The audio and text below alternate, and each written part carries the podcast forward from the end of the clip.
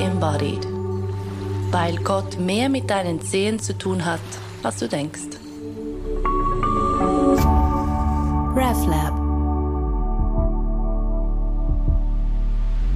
We first met at a yoga studio many, many years ago, and Rashunda Tramble and I became Facebook friends, and that was it. But when I saw her again on Instagram by chance, saw what she does now, it was clear wow, she's the one to talk to about tarot. She has been reading tarot for about 25 years now, and the way she presents it is free from any unnecessary schnickschnack or self portrayal. Our conversation about tarot quickly expands into, well, one of those conversations where you talk about the entirety of life.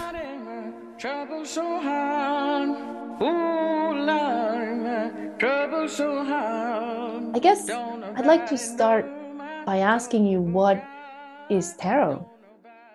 Oh gosh, you know, you could ask 10 tarot readers what is tarot and you would get like 12 different answers because 10 would give you an answer and two would probably give you one answer and then change your minds. So when I define tarot as I am doing it right now, this is just my definition. Okay. So I'll do it in two ways. I'm one of those tarot readers that'll give you two definitions. The physical thing about tarot is that tarot traditionally it's a deck of cards, 78 cards divided into two sections, major arcana and minor arcana. The major arcana consists of the images that people probably are more familiar with, like the Fool, uh, the Magician, the High Priestess, the Empress. You know those those characters, and those cards number from they're 22 cards, but they go from zero to 22, meaning they start at zero, which is the Fool, and then they end at the number 22, which is the World. So the major arcana, that first section in tarot, that deals with overarching themes in life. They also contain the archetypes that we are used to or normally used to. And this is going into a little bit of Jungian psychology or whatever, but it's those archetypes that we're used to. Like the emperor can represent the father, the empress can represent the mother, the fool, going back to the start, can represent, you know, the child or or even the baby being born. So that's the major arcana. The minor arcana is the the rest of the deck, the the the 56 cards, and those are divided into suits. And people may be familiar with those just from a normal deck of playing cards where you have um, wands, swords, cups, and pentacles. And those sections represent like the day to day aspects of life. You know, the pentacles can represent your money, your house, your home, things you can touch. Swords represent uh, intellect, decision making. Mm-hmm. Cups represents emotions. And uh, which one am I leaving out? Wands can represent like uh, fire, heat, passion. So that's the physical explanation of what a tarot deck is. And what I have just explained is actually the Rider Waite Smith tarot. That's the one with the pictures in it. Uh, the Marseille tarot deck is sort of more popular here in Europe, from what I've I, have discovered. But I'm just talking about the Rider Waite Smith now because globally, that's what people are sort of familiar with. Again, physical tarot. Now, getting into the spiritual part of tarot, where we're going to get really deep into it. Um, I believe that tarot is one of the many ways that we can use a physical tool to help us connect to the spiritual. The pictures and the images that I just talked about, those can activate memories, they can activate feelings, they can also activate our intuition. And when we use tarot, depending on eh, how you use it, no matter how, you know, however, however you like to use it, whether in a spread or you pull a card a day, you can use that image to help you dig down deep inside and connect to that intuition to sort of tickle your subconscious and maybe there are some ideas and things or some feelings or some reasons or whatever that come up because you took the time to sit down and work with this image or this card. So that's sort of the my uh, definition of tarot but like i said another tarot reader will have another another definition. Mm, of course.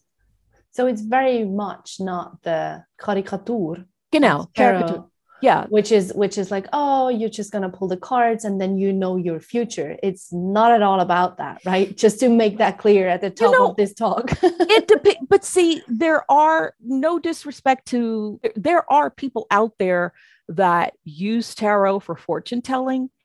That's their world. Yeah. And if they want to do that that's fine. I don't really I, I don't do it that way I don't use it that way with my clients. It's more of a, a helping people go in.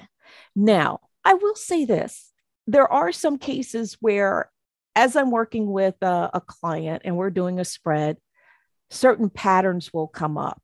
And that's when the conversation starts. Okay, if you keep repeating this particular pattern that we're talking about, there's a strong chance that this may happen. Now, that's not fortune telling. Some people think it's what maybe it's fortune telling. Oh, you're saying that's going to happen. No, that's just common sense.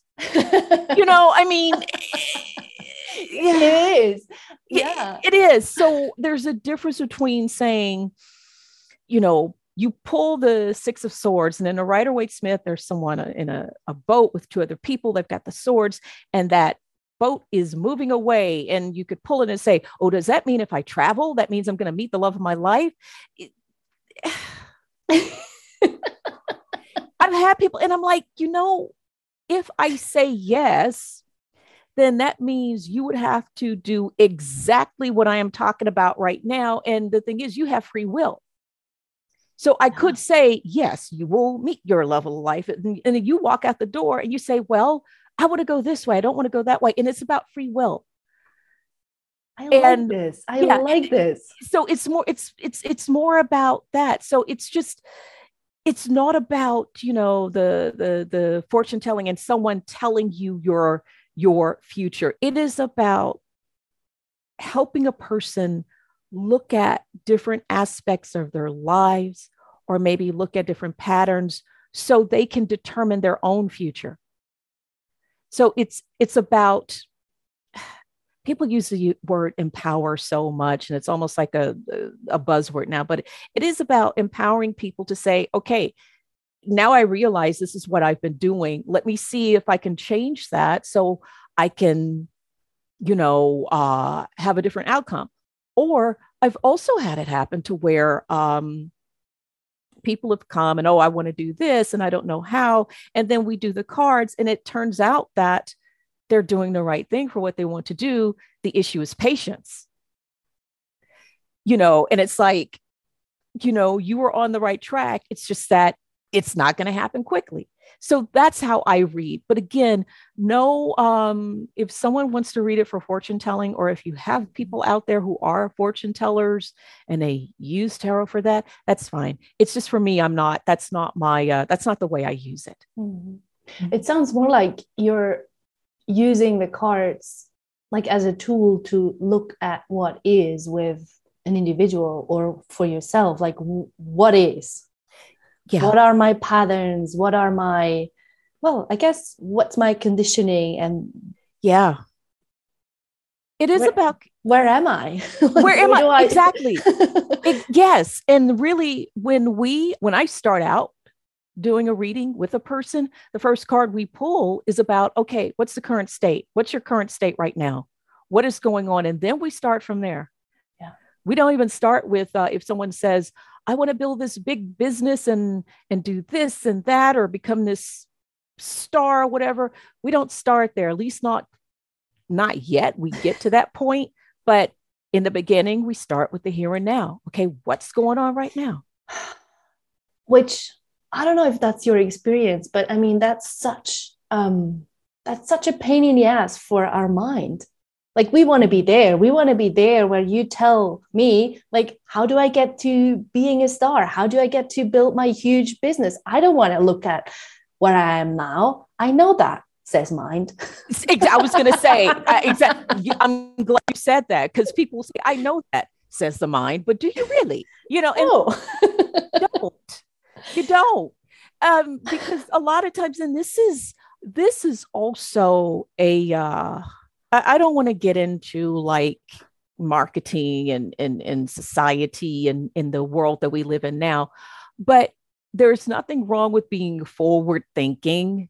There's nothing wrong with that. But sometimes we push it too much, like looking at the future and it has to be so big and it has to be, I call that like LinkedInism.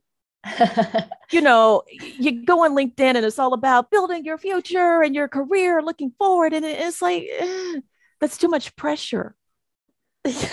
That's pressure. And when we sometimes i mean there are some folks out there that can handle it but a lot of times you know we put so much pressure on ourselves for that that now is big huge.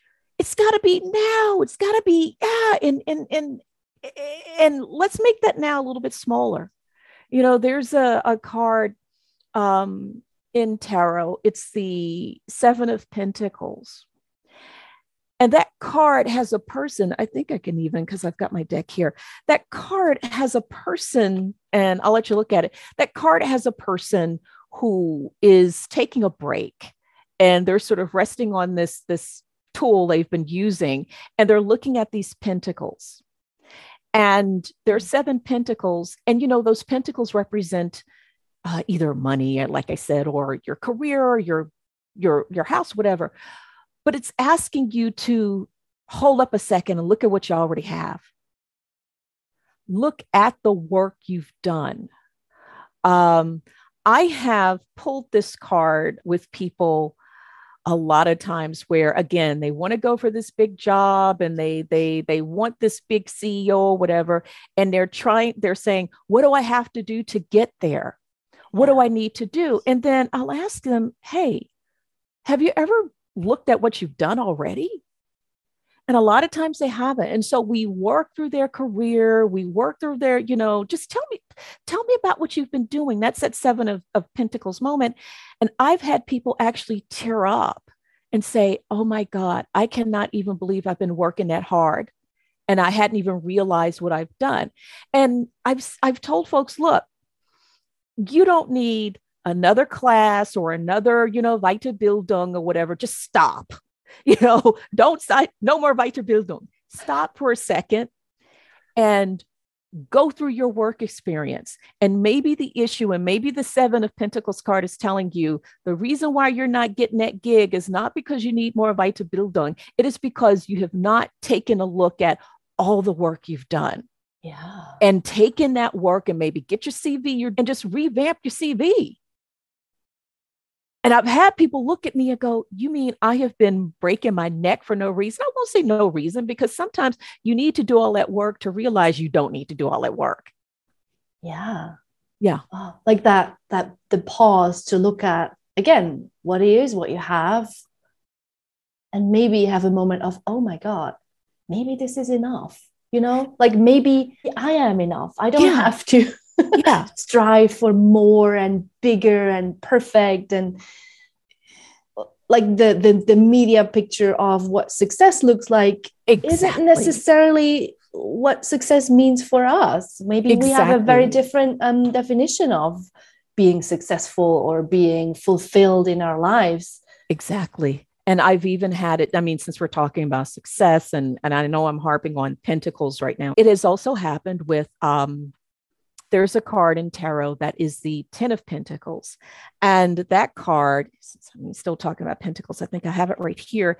It is the card normally of um, success fulfillment. You've got this money all around you and tens can represent like completion on the one hand that's really great and that's what people some people like to go for but what we've what i have learned a lot and even personally i dealt with this your picture of success or i ask i had to ask myself and i've asked people that picture of success that you have were you the artist mm-hmm. Did you paint that? Mm-hmm. Or did your parents paint it? Or did the media paint it? Or did Swansea Newton paint it? Yeah. And that has been, you know, speaking of pentacles and coins, that's been like a coin drop moment when folks have said, wait a second, maybe you're right. Because I'll ask them if this is what success means to you, where did that come from? Or if you're saying, oh, I created this picture myself, okay, did you create it out of your, your heart? This is what you want to do? Yeah. Or were you reacting to something? Yeah, where's where's it coming from? What's your motivation to keep going? Or maybe maybe often in that in that um, projection what success is or what we want there's a, like sort of a, a reaching sensation a reaching movement like i need this here ah well it, I, I guess it, it does come back to i need this here to be enough or to be whole like oh my god like i'm maybe like i'm faulty without that piece or so quite deep. and that's conditioning. That's yeah. conditioning. Yeah. Yeah, yeah. Yeah. Yeah. Yeah. And how did you discover this tool for yourself and for your work? Wow. Well, it's the, the story is kind of weird. I I discovered, not discovered, but I started using tarot back in the States. I was a uh I was a reporter and I was assigned a story. I had to do a story with a woman. Um, the series it was a series about alternative modalities for healing and all that uh, all that stuff. And this woman was a Reiki practitioner, and she also read tarot. But the thing is, she would not let me interview her until she had done my cards. Yeah. Which she was smart. Yeah. And she said, you know, we're, we're going to do your cards. I'm not going to talk to you until then. And so she did a tarot session with me and it was, it was really eye opening the way she, the way she used it and the way we talked about things. And I went from there. I bought a deck and I said to myself, okay, let me just work through this and, and, and see what happens. And that's how I discovered it again, I will say that I even in the the times that I even it, I mean, I've been reading tarot for like 25 years now. I have used it more of like, you know, connecting with intuition. That's the way I used it. I never really used it for fortune telling. I did use it for patterns. So mm-hmm. maybe, as I said in the beginning, that is a, maybe something about just learning how you operate and how you form your future. But that's sort of how I got into it. And so I used it throughout all these years to give my my thinking brain a break so I could tap down into intuition and say, okay, uh, what's really going on here? Yeah. And so that's how I discovered it. And what was the journey from learning about it and starting to use it to, huh, this is what I do? Who? Well, that was a lot. It was really, how much time do we have? No, I'm joking. Uh, it, it, was weird because um, throughout all of my, you know, restarts and career reincarnations and everything, tarot has been that thread. And so what happened was it got to the point where I started reading not only for myself, but for friends. Mm-hmm. And then I had friends saying, why don't you start asking for money for this? I'm like, no, I could never do that. I just do this because I like doing it. And they were like, no, really, you, this is really helpful. And we, you know, like the way you read, you're not this fortune telling, like, ooh, give me 50 francs and I'll light a candle for you. It's not, you know, you're not like that. I know there are some folks out there. I mean, again, I no know. shade on them, but you know, I just I didn't work that way. And so I started writing on my blog. I started a blog about tarot and I would write about tarot. And then I had people contacting me, wow, we like the way you write. Could you please do a reading for me? I was like, okay, let's see. And in the beginning, I would do readings and I wasn't charging. Mm-hmm. I was not mm-hmm. charging. And two things happened. The first thing was I know a, a person who is, a, I'll say it, Monica Hug at, at Hexenladen in, in Zurich. And she was like, you know, you've got a gift. you need to start at, you know, you need to start getting paid for it. I mean, she was very blunt. She said, you need to start getting paid because you're not, you're just giving it away. I was like, okay, Monica, I'll see what I could do. And then I did a reading for another author and also a very popular uh, tarot reader. And when I did it for her, she was like, you really need to go into be, be a professional and start taking money for this because you're doing so much that and you're good. So why don't you think about it? And then life goes on, and I'm in these jobs. I was in marketing and communications. And I kept thinking to myself, this is not me. This is not me. It's not me, not me. Tarot's me, but I just, I can't see myself making a living at it. And I fought it. Yeah. Yeah. Yeah. I fought it. I fought tooth and nail. I fought, I had on boxing gloves. I was fighting it. And finally, um, I had someone very special to me say, it's my husband now, we were dating before, but he finally said, Look, you weren't happy in this job. You weren't happy in this particular job. You weren't happy in this particular job. And what you are happy doing, I'm looking at you and it's reading tarot. Why don't you just do that? And I was like, okay, I'll give it a try. And then that's what happened. And I, I Layla, it, the weirdest thing is that when I finally said, okay, universe, I'm going to give this a shot. If I can't be a tarot reader, I'll write about it, but my life is going to be tarot. And I kid you not, probably about a couple of weeks after I made that declaration, that's when my book deal came through. Wow. Yeah. Yeah, because I have a book out called The Numinous Tarot Guide, A New Way to Read the Cards. It was the weird, I won't say weird because it was the universe, but I was going to just focus on writing about tarot and about the theories. And I contacted a writer and a former journalist by the name of Ruby Warrington, who runs this website called The Numinous. And I just wanted to write for her website. And I said, I'm doing freelance. I want to write about spirituality. If you ever need someone to write for you, just know I'm here. And I sent the email, and probably 30 minutes later, I get a reply, and it's Ruby. And she's saying, This is so funny. I'd actually been reading your website and I was going to contact you. So I said, Okay, great. Just let me know if, you know, you ever need me. She said, Great, I'll let you know. And then I started doing videos for a website. And that's the weird thing because as soon as I agreed to say, okay, I, will do the videos, she contacted me again and said, You're not going to believe this. I was like, What? And she said, I've just been contacted by a publisher. They asked me, they asked me, did I know anyone who could write about tarot and who could do a book? And we both just looked at each other like, and that's how it happened. And that's when I said, okay, I think the universe is saying, okay, great. She is finally, you know, she's finally listening she's ready. And that's how it happened. But it wasn't until I just said, okay, okay, universe, I'm here. What you got? So that's how I got from all the way there to here. And you know, like listening to you, it sounds so, what's the word? It's like, of course, that's what she does. Of course, it's so obvious.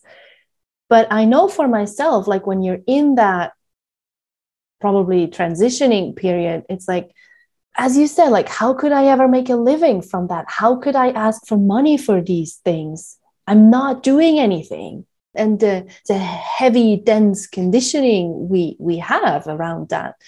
If you ask me, it's not just from this lifetime, there's many, many lifetimes in there. Yeah. Saying that as a, well, some sort of a priest or priestess, you just have to live on, you know, almost. And so there's so much there's so there's much, much. there is so much to unpack but see there are a couple of things there that you mentioned the first thing is i am not sure if that is how can i say it like if you become a priest or a priestess is that really true that you're supposed to just live on handouts or is that just society that has sort of formed this view where, oh, if you're a priest or this, you're supposed to to uh, uh, live on handouts. I, I I think you're supposed to you're supposed to get paid. Of course, yeah. Of course, you're Which supposed is- to get which is the that- system in Switzerland now anyway with the pastors, etc. But, but yes, but yeah. The other thing is I have a, a feeling, and I don't want to go on my rant, but when we find a, a gift, when a person finds a gift and then they just want to give it, and then they say, Oh, I, I shouldn't be getting paid for it. In my experience, those words have come from women. Yes, of course, yeah, and I mean, yeah, yeah, They've come from women. yeah, and then there we go. There- it- it's- I mean, open that. that's a whole nother podcast. it, it, it, it's it's come from women, Yeah. um, where we have been sort of programmed to be this giving and not, you know, not asking for anything in return, and it, oh, it's just to be of service, and it's like if you be of service so much that you're giving all of this of yourself it's going to turn out that you are being of service and then you're becoming resentful. Yeah. And that's not service. No, no, Mm-mm. no, and that's not gonna serve anyone. You know, if you're in service with that attitude, with that internal, well, with that sense, Right. like I have to sacrifice, I have to, I have to hurt a little bit, and it's good. That's the thing. And, you know, and, and that's, I, I- mean, not to get too, too, too religious or whatever, but if you do believe that if you're the type of person or if your belief system is that, you know, you're a Christian and you do believe that Jesus suffered on the cross, then Jesus did that for a reason. So you wouldn't suffer. It's like point blank. It's like, I'm doing this so you can have it easy. All right. You know, it's like, you know, look at me here. Look at me. You see what I'm doing? You see what I'm letting these folks do to me? I'm doing this so you don't have to go through all that. You know what I'm joking about, but still, we have it's like you don't have to suffer. Now, Mhm. granted, you know, there are people, I'm not saying, you know, I'm not going to name names because I'm an American. We got a problem with that in the States where you do have religious groups that take you for your money and all that. That's not what I'm talking about. yeah, yeah. what I'm saying is there should be a fair exchange. Yes, But I had to get that in my head. And like I said, as women, again, this is another whole nother podcast, but we've sort of, you're supposed to be giving. You're supposed to be loving and kind. And oh my gosh, you shouldn't ask for anything because that's being selfish. It's not about that. no, we're done with that. Yes. We've we've done it plenty of times. It's over Yes. now. Thank you. Mm-hmm. Yes. Goodbye. exactly. You know, close the door on your way out. And when you talk about using intuition, you're also you're also a Reiki master, right? Yeah. How Yeah. well, I don't know if you're okay with the word God, but how does God or source or life play into With all work? my my work and Reiki and it's because all of that energy comes from I believe it comes from the same source. And in Reiki it's called ki. And I Mhm. always mess the word up, but then there's chi, there's you know all of this energy that is that is around us. We are part of that energy. My personal belief is that we all come from this if you want to call that that deity, that being, that whatever it is, it's God. But we all have that same energy. We can all tap into that energy. And whether it's Reiki, whether it's whatever, we all have that. And that's the thing about the thing about Reiki, at least the way I learned it, is that, you know, yes, there is a transmission of, of how to use Reiki, but the source is in us. We have the power in ourselves. It's more of just learning to use it Mhm, mhm. and that goes along um, i believe uh, we all are intuitive we are born with intuition the what happens though is that as we get older as we have these experiences as we have all the bills and rechnungs coming in as we deal with daily life all of that starts building up Mhm. all of these layers and then our intuition gets kind of weighed down And that's where getting back to tarot, where you look at a card and your intuition will go, wait a second, it'll start waking up. Wait, what's that? Let me let me take a look. That also means then that you cannot read tarot or um, do Reiki from your mind, because then I hit and you're fucked. That's what get, get exact. You know, there are probably people that do. Yeah. One big problem for me. I mean, I don't. I'm I'm not an astrologer. I've studied astrology, but I'm all air signs. Aquarius, Sun, Moon, Libra, Rising, and all of those signs are air signs. I am all up in my head because the air air represents intellect, and normally I'm all up here. I work mm-hmm. by I'm I am I am Spock from from Star Trek from Raumschiff please, I'm Spock. That's my normal. Yeah, yeah. Same. That's me. Yeah, exactly. Yeah. And what happened was, you know, that's why tarot works for me because it almost like it it goes around my Spockish tendencies. Yeah. And it gets to my intuition. It's like, oh, my intuition can, you know, come out and play or come out at least to have a conversation. Yeah. I mean, I'd go so far to say it can only ever be awareness reading the cards, awareness doing the Reiki, awareness doing whatever your modality is for it to be this really powerful and sort of immediate, you know, thing. Otherwise, it's it might be nice, it might be kind of cool. Yeah, yeah. but not like the full, you don't get the full benefit if someone comes at you with their mind exactly. And that's yeah and that's why when when people are learning tarot i always advise them you know learn the cards learn what they mean get a good grasp on the art get a gra- good grasp on the history and then say okay thank you then close the book. Yeah. Just say thank you very much. Now i know what this all means and then then you go on your own way.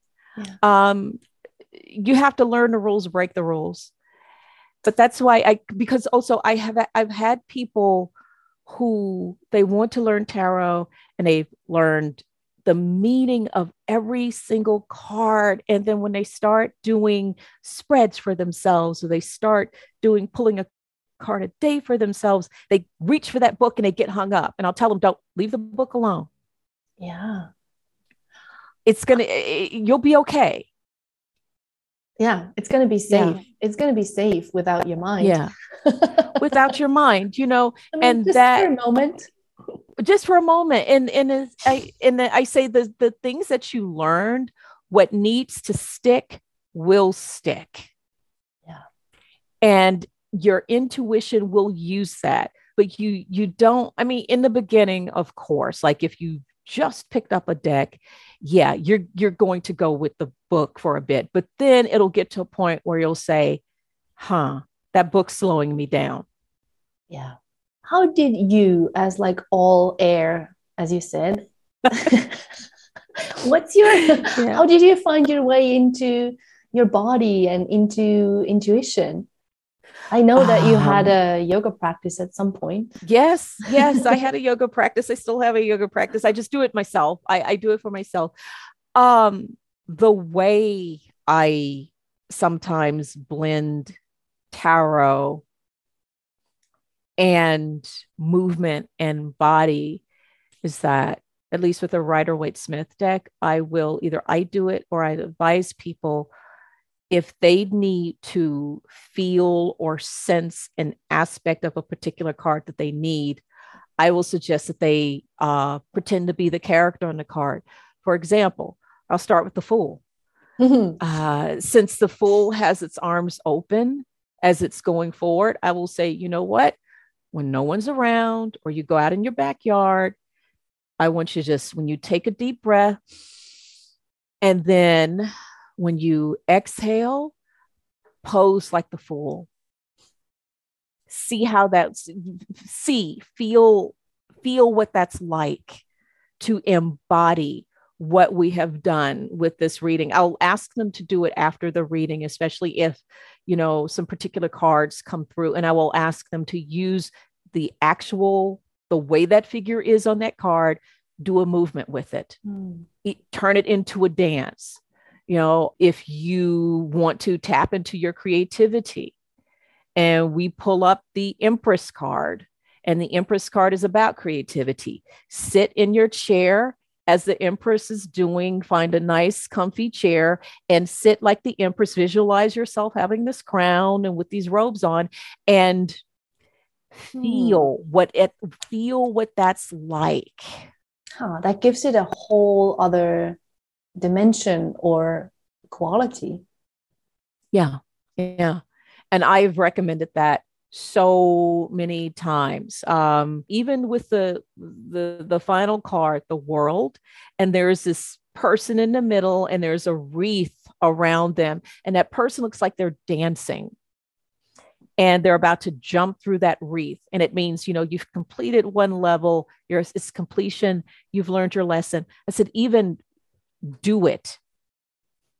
Do it. Put something on the, the ground or whatever that you can jump over get a branch, get some leaves, and actually jump if you can if you physically can so you can get it into your body get it yes. into your muscle muscle memory. Yeah. And that's how you embody it. You know some of the moves sort of mimic yoga poses that you see some of these characters doing uh the mm-hmm. hanged one the hanged man they're hmm. upside down that's mm. card number I want to say 12. Yes, card number 12, upside down for mm. enlightenment. Huh. People don't notice that. See, yeah, yeah. And okay, so you want to see things from a different way. Okay, do a headstand if you can.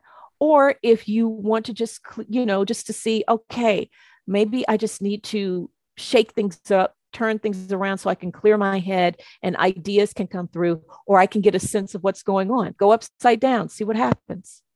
That's so that's that's fantastic because of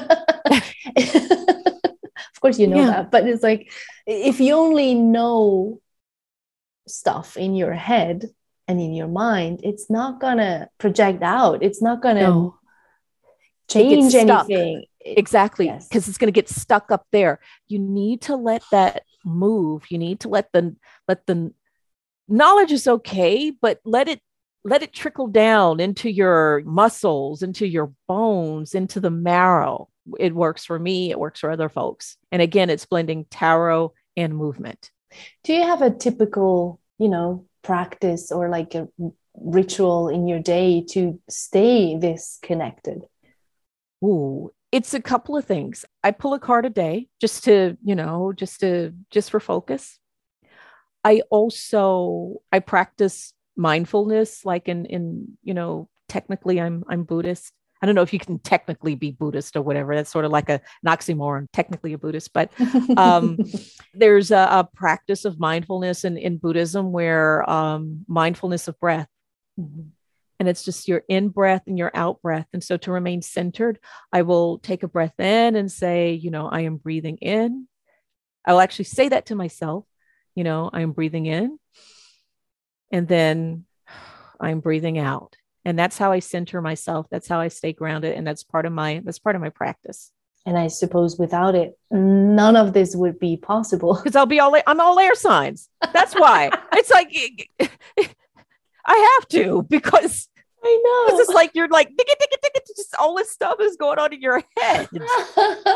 yeah. It's like meditation and yoga. It's not, you know, it's not voluntary for me. It's necessary. It's mandatory. It's, exactly. it is not, this is not freiwillig. It is nope. not. Nope. Absolutely not. This is I have to, this is obligatorisch. Absolute. I gotta do it. Yeah. Or just nothing gets done. I'm like a little like a, a puppy, just just yeah you let the puppy loose in the backyard and that's it you know oh, i love it yeah but, yeah but uh, it sounds like there's also for you as well there's joy in your i have to in your obligatorische mindfulness yeah. practice yeah. things i know yeah i you know the the joy is that when I do, my tendency is to, I worry a lot. Like, you know, like in terms of that forward thinking, what about in June? What about in July? I, I'm so, and the joy in my mindfulness when I do these practices, I get a break. I get a break from thinking. I get a break from worrying about every single thing, things that I can control, things that I can't control, things that I don't even need to control that I I can control, but I shouldn't control. I mean, it's like, yeah, yeah. I uh, my friends say they can hear me think even when I'm not saying anything. They know that something is. I mean, that's. and so that's why my mindfulness it's joyous because that's where I can just breathe. I don't have to think of anything. Yeah. fantastic. Yeah. I'm so glad we have that. yeah. Yeah. I mean, it's like, wow. Thank you. You know, yeah. Wonderful. Um, thank you so much. You're welcome. That was Rashunda Tramble from Stay Woke Tarot. Thank you all for listening and bis in zwei Wochen. RefLab